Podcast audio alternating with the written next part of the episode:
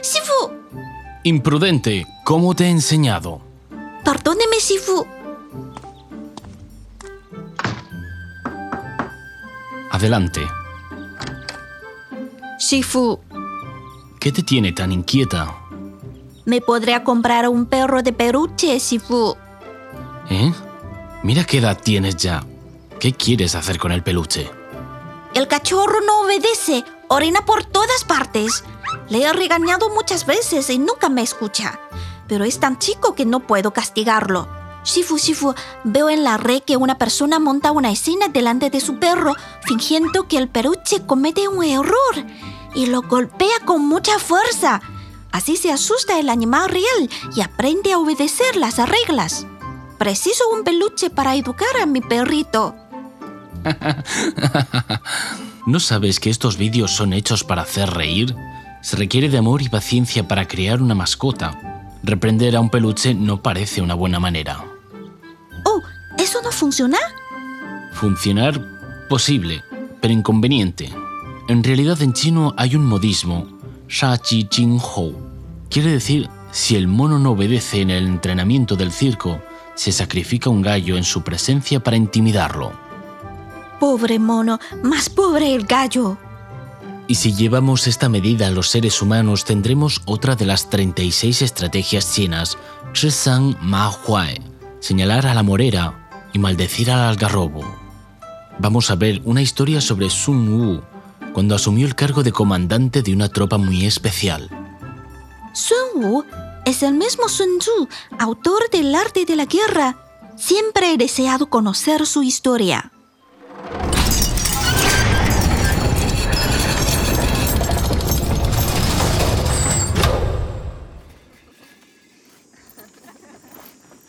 Te ves tan guapa en uniforme militar, querida. Te tengo envidia. No me bromees, querida. Apenas puedo andar con esta armadura puesta. Ay, el sol quema. El sudor ha estropeado mi maquillaje. En el periodo de primavera y otoño, los diversos estados feudales entraban en disputa y se anexaban entre sí en busca de la hegemonía. Fue en esta época turbulenta en que nació Sun Wu, gran estratega que se conocería por todo el mundo como Sun Tzu. Antes de ser un verdadero comandante, sus 13 capítulos de El arte de la guerra habían llamado la atención de varias fuerzas. Wu Zixu, quien había aconsejado al príncipe Quan a traer el tigre fuera de la montaña, recomendó el talento de Sun Wu a Quan, ahora rey del estado Wu. Pero el chambelán Po Pi creía que la capacidad de Sun Wu, un plebeyo, no era digna de su fama. Por eso el rey He Liu decidió probar su competencia.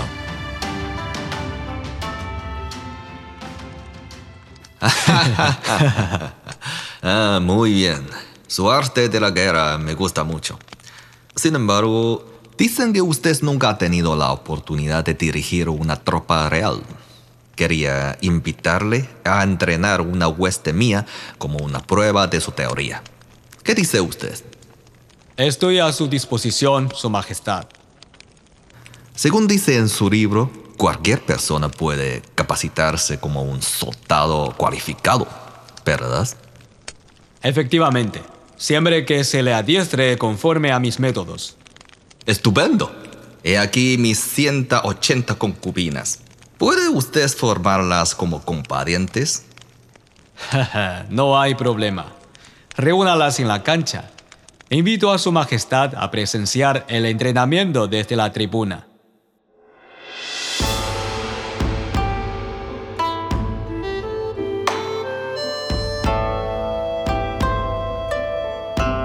Las 36 Estrategias Chinas, una producción de Onda China. Señalar la morera y maldecir al algarrobo.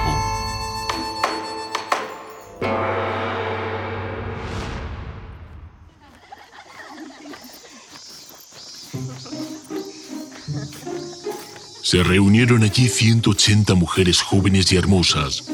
Con la armadura puesta y la alabarda en mano, estas señoritas se ponían de pie en el centro del campo, riendo, charlando, con humor alegre, como si fuesen a una mascarada. A Sun Wu no le preocupaba. Las dividió en dos formaciones. Eligió a dos de las mujeres favoritas del rey como capitanas y comenzó su entrenamiento. ¿Pueden distinguir el frente, atrás, izquierda y derecha? Claro. No somos bobas. ¡Excelente! Escuchen con atención. Cuando toque el tambor de esta manera,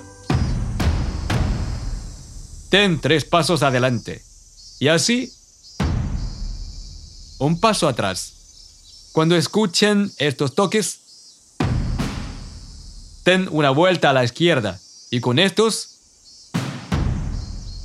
a la derecha. Repito, tres pasos adelante, un paso atrás, a la izquierda y a la derecha. ¿Me explico? Sí, comprendo. Comprendo. Muy bien, vamos a practicar. ¡Qué gracioso! ¿Dónde están los enemigos, general? Bueno, la orden no ha sido bien interpretada, de manera que las subordinadas no pueden ejecutarla correctamente. La culpa es mía, como comandante. Entonces Sun Wu demostró las instrucciones varias veces con paciencia. Volvamos a hacerlo. ¡Basta ya! Si la orden no se entiende bien, es la responsabilidad del comandante. Pero si ya queda clara y las soldadas todavía no pueden llevarla a cabo, es de responsabilidad de las capitanas. Según la ley militar, ambas capitanas deben ser condenadas a la pena capital. Guardias, ¡Oh, piedad! ¡Obedeceré! ¡Definitivamente obedeceré! ¡Sálvanos, Su Majestad! ¡Nos van a matar! Tenga clemencia, señor Sun. Ay, ay, ay. Apresúrate. Dile a Sun Wu que ya conozco su capacidad de comandar ejército, pero que sin la compañía de estas dos mujeres no tendré ni apetito para comer. Dile que no las lastime. ¡Deprisa! El rey me designó general. El general resuelve todos los asuntos en el cuartel, sin la obligación de seguir todas las instrucciones del rey que se encuentra en la corte. Ejecución.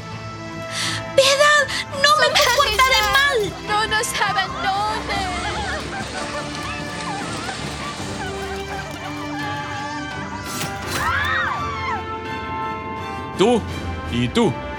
Ustedes dos las sustituyen como capitanas. Ahora bien, todas escuchen mi mandado. Ahora, ninguna de las mujeres se atrevía a chancear ni quejarse. Todas se concentraban muy en serio en el entrenamiento, marchando ordenadamente según los mandatos. En poco tiempo manejaron las habilidades básicas en el campo de batalla.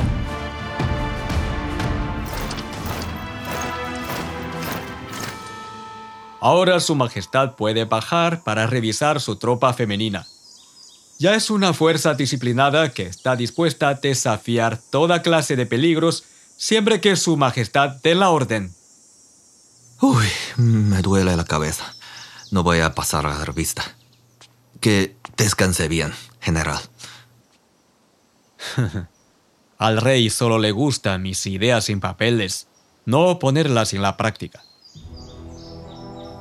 A pesar de que el rey de Wu deploró mucho la muerte de sus concubinas favoritas, reconoció el destacado talento militar de Sun Wu, por lo que le confió el mando del ejército del país. Más tarde, las fuerzas de Wu dirigidas por Su Wu vencieron al poderoso estado Chu y rechazaron a las potencias norteñas Qi y Qin, consolidando una hegemonía regional. Para consolidar su autoridad, Sun Wu tuvo un corazón de hierro al ejecutar a las concubinas favoritas del rey. Es usual en los ejércitos tanto antiguos como modernos castigar con disciplinas extremas a un reducido número de militares que desobedezcan para intimidar y someter al resto. En realidad, anterior a la era de Sun Wu, otro estratega, Sima Ranju, adoptó una medida semejante para imponer la disciplina en el ejército del estado Qi. Ejecutó públicamente al subcomandante, un noble preferido del rey, que llegó tarde al entrenamiento, y amonestó rigurosamente al enviado del monarca porque había entrado en el cuartel sin permiso para interceder por el ejecutado. Si bien todas las mujeres contrapiñeron los mandatos de Sun Wu, ¿por qué solo ejecutó a las dos capitanas? Según explica las 36 estrategias chinas, si los subordinados no actúan según tus órdenes, una amonestación directa podrá provocar su rencor, y un estímulo económico los hará avariciosos. Puedes advertir o intimidarlos sancionando a otros en algún incidente. Además de comandar el ejército, ¿en qué áreas puede usar la estrategia de Zhisang Mahuai? Una potencia puede advertir a las fuerzas más endebles para que no se alíen en su contra al golpear una de estas. En las guerras, los comandantes despiadados cometen agresiones crueles contra los civiles inocentes a fin de someter el Estado enemigo. En la antigüedad incurrieron en la masacre. En la actualidad tal vez no se atreven a asesinar a personas no militares en público, pero pueden atacar las infraestructuras civiles como energías, comunicaciones y suministros diarios. Es comprensible que estas crueldades ocurriesen en la antigüedad, pero no se pueden tolerar en nuestra época. Tienes toda la razón. Estos son crímenes de guerra que deben ser condenados e impedidos.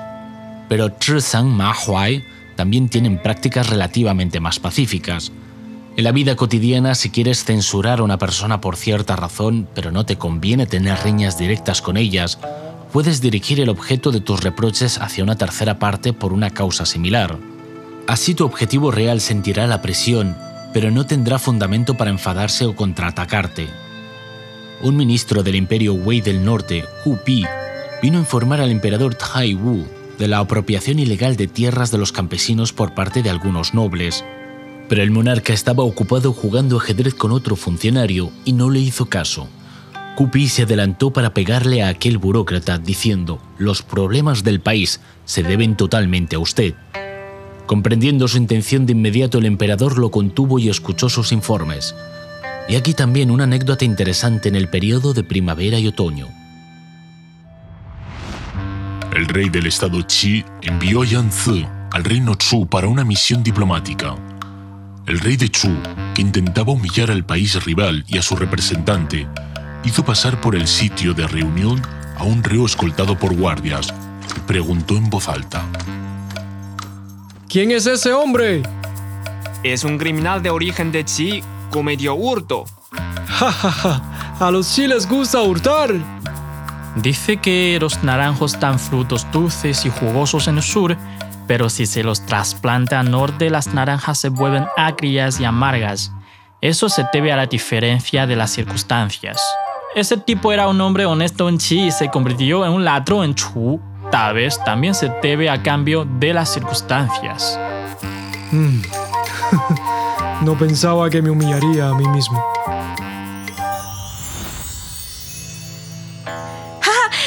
Fue muy inteligente.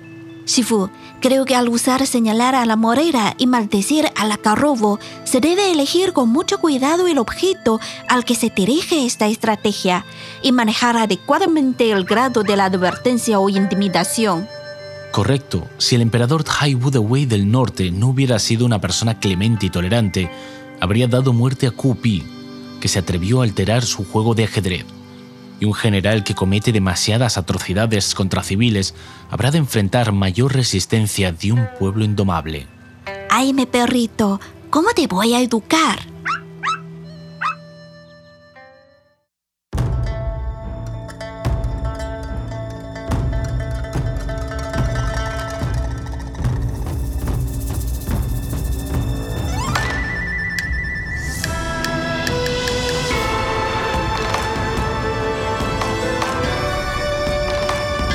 Las 36 Estrategias Chinas, una producción de Onda China.